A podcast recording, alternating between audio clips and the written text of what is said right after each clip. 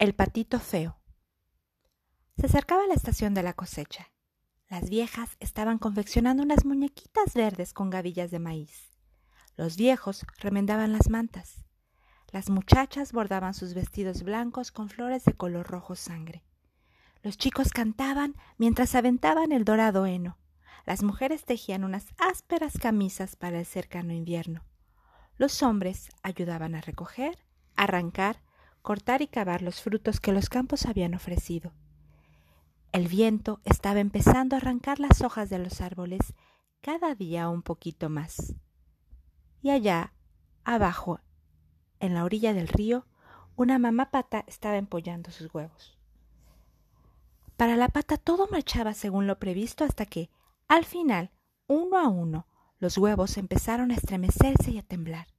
Los cascarones se rompieron y los nuevos patitos salieron tambaleándose. Pero quedaba todavía un huevo, un huevo muy grande, inmóvil como la piedra. Pasó por allí una vieja pata y la mamá pata le mostró su nueva prole. ¿A qué son bonitos? preguntó con orgullo. Pero la vieja pata se fijó en el huevo que no se había abierto y trató de disuadir a su amiga de que siguiera empollándolo. Es un huevo de pavo, sentenció la vieja pata. No es un huevo apropiado. A un pavo no se le puede meter en el agua, ¿sabes? Ella lo sabía porque lo había intentado una vez. Pero la pata pensó que, puesto que ya se había pasado tanto tiempo empollando, no le molestaría hacerlo un poco más. Eso no es lo que más me preocupa, dijo. ¿Sabes que el muy bribón del padre de estos patitos no ha venido a verme ni una sola vez? Al final, el enorme huevo empezó a estremecerse y a vibrar. La cáscara se rompió y apareció una inmensa y desgarbada criatura. Tenía la piel surcada por unas tortuosas venas rojas y azules. Las patas eran de color morado claro y sus ojos eran de color rosa transparente. La mamá pata ladeó la cabeza y estiró el cuello para examinarlo y no tuvo más remedio que reconocerlo. Era decididamente feo. A lo mejor es un pavo, pensó preocupada. Sin embargo, cuando el patito feo entró en el agua con los demás polluelos de la nidada, la mamá pata vio que sabía nadar perfectamente. Sí, es uno de los míos, a pesar de este aspecto tan raro que tiene. Aunque, bien mirado, me parece casi guapo.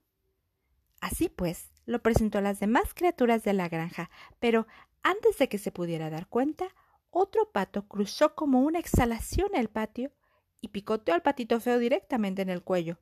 ¡Detente! gritó la mamá pata. Pero el matón replicó Es tan feo y tan raro que necesita que lo intimiden un poco.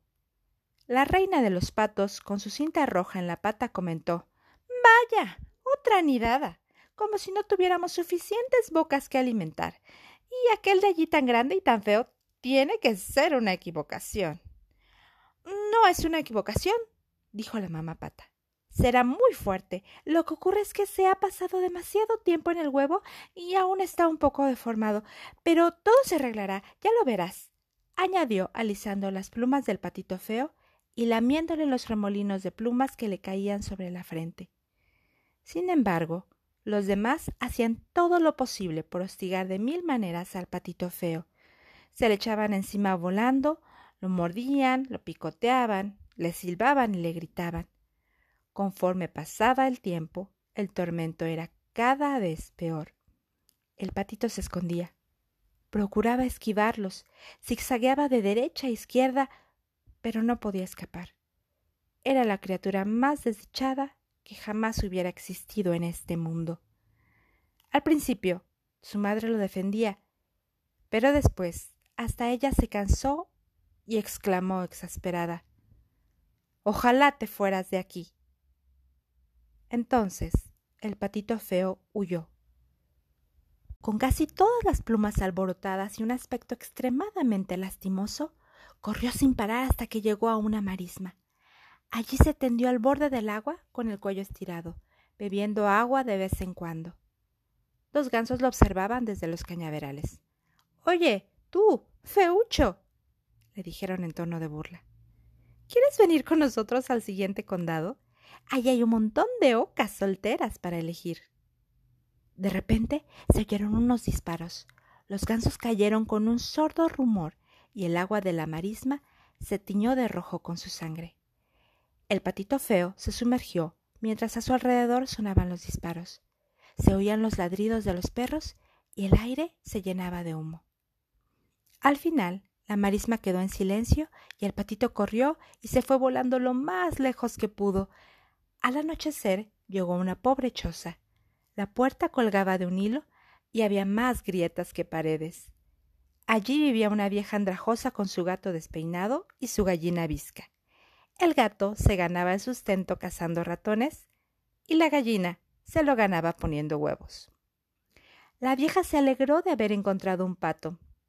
A lo mejor pondrá huevos, pensó, y si no los pone, podremos matarlo y comérnoslo.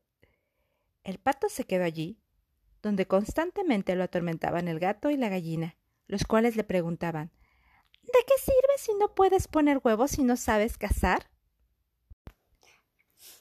A mí lo que más me gusta es estar debajo, dijo el patito, lanzando un suspiro debajo del vasto cielo azul o debajo de la fría agua azul. El gato no comprendía qué sentido tenía permanecer debajo del agua y criticaba al patito por sus estúpidos sueños. La gallina tampoco comprendía qué sentido tenía mojarse las plumas y también se burlaba del patito. Al final, el patito se convenció de que allí no podría gozar de paz y se fue camino abajo para ver si allí había algo mejor. Llegó a un estanque y, mientras nadaba, notó que el agua estaba cada vez más fría. Una bandada de criaturas volaba por encima de su cabeza. Eran las más hermosas que él jamás hubiera visto. Desde arriba le gritaban y el hecho de oír sus gritos hizo que el corazón le saltara de gozo y se le partiera de pena al mismo tiempo les contestó con un grito que jamás había emitido anteriormente.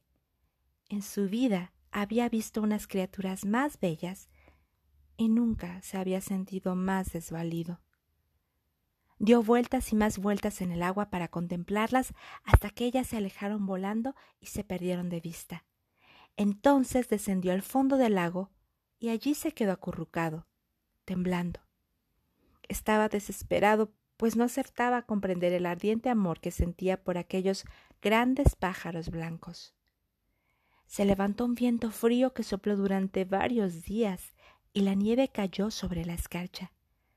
Los viejos rompían el hielo de las lecheras y las viejas hilaban hasta altas horas de la noche. Las madres amamantaban a tres criaturas a la vez a la luz de las velas y los hombres buscaban a las ovejas bajo los blancos cielos a medianoche.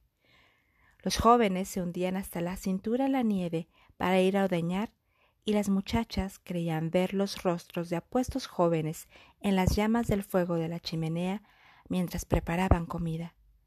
Allá, abajo, en el estanque, el patito tenía que nadar en círculos cada vez más rápidos para conservar su sitio en el hielo.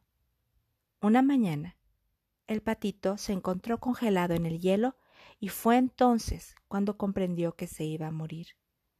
Dos ánades reales descendieron volando y resbalaron sobre el hielo. Una vez allí estudiaron al patito. Cuidado que eres feo, le graznaron. Es una pena, no se puede hacer nada por los que son como tú. Y se alejaron volando. Por suerte, pasó un granjero y liberó al patito rompiendo el hielo con su bastón. Tomó en brazos al patito, se lo colocó bajo la chaqueta y se fue a casa con él. En la casa del granjero, los niños alargaron las manos hacia el patito, pero éste tenía miedo. Voló hacia las vigas y todo el polvo allí acumulado cayó sobre la mantequilla. Desde allí se sumergió directamente en la jarra de la leche y cuando salió todo mojado y aturdido, cayó en el tonel de la harina. La esposa del granjero lo persiguió con la escoba mientras los niños se partían de risa. El patito salió a través de la gatera y, una vez en el exterior, se tendió medio muerto sobre la nieve. Desde allí siguió adelante con gran esfuerzo hasta que llegó a otro estanque y otra casa. Otro estanque y otra casa, y se pasó todo el invierno de esta manera, alternando entre la vida y la muerte. Así volvió el suave soplo de la primavera. Las viejas sacudieron los lechos de pluma y los viejos guardaron sus calzoncillos largos. Nuevos niños nacieron en mitad de la noche mientras los padres paseaban por el patio bajo el cielo estrellado. De día las muchachas adornaban el pelo con narcisos y los muchachos contemplaban los tobillos de las chicas. Y en un cercano estanque, el agua empezó a calentarse y el patito feo que flotaba en ella extendió las alas. Qué grandes y fuertes eran sus alas. Lo levantaron muy alto por encima de la tierra. Desde el aire vio los huertos cubiertos por sus blancos mantos, a los granjeros arando y toda suerte de criaturas empollando, avanzando a trompicones, zumbando y nadando. Vio también en el estanque tres cisnes, las mismas hermosas criaturas que había visto el otoño anterior, las que le habían robado el corazón, y sintió el deseo de reunirse con ellas. ¿Y si fingen apreciarme y cuando me acerco a ellas se alejan volando entre risas? pensó el patito. Pero bajó planeando y se posó en el estanque mientras el corazón le martilleaba con fuerza en el pecho. En cuanto lo vieron, los cisnes se acercaron nadando hacia él. Ay, no cabe duda de que estoy a punto de alcanzar mi propósito, pensó el patito. Pero si me tienen que matar, Prefiero que lo hagan estas hermosas criaturas y no los cazadores, las mujeres de los granjeros o los largos inviernos. E inclinó la cabeza para esperar los golpes. Pero, oh prodigio, en el espejo del agua vio reflejado un cisne en todo su esplendor, plumaje blanco como la nieve, ojos negros como las cendrinas y todo lo demás. Al principio, el patito feo no se reconoció, pues su aspecto era el mismo que el de aquellas preciosas criaturas que tanto había admirado desde lejos. Y resultó que era una de ellas. Su huevo había rodado accidentalmente hacia el nido de una familia de patos. Era un cisne, un espléndido cisne, y por primera vez los de su clase se acercaron a él y lo acariciaron suave y amorosamente con las puntas de sus alas le atusaron las plumas con sus picos y nadaron repetidamente a su alrededor en señal de saludo. Y los niños, que se acercaron para arrojar migas de pan a los cisnes, exclamaron ¡Hay uno nuevo! y, tal como suelen hacer los niños en todas partes, corrieron a anunciarlo a todo el mundo. Y las viejas bajaron al estanque y se soltaron sus largas trenzas plateadas y los mozos recogieron en el cuenco de sus manos el agua verde del lago y se la arrojaron a las mozas, quienes se ruborizaron como pétalos. Los hombres dejaron de ordeñar simplemente para aspirar bocanadas de aire. Las mujeres abandonaron sus remiendos para reírse con sus compañeros, y los viejos contaron historias sobre la longitud de las guerras y la brevedad de la vida. Y uno a uno a causa de la vida, la pasión y el paso del tiempo, todos se alejaron danzando. Los mozos y las mozas se alejaron danzando. Los viejos, los maridos y las esposas también se alejaron danzando. Los niños y los cisnes se alejaron danzando y nos dejaron solos con la primavera. Y allá abajo, junto a la orilla del río, otra mamá pata empezó a empollar los huevos de su nido.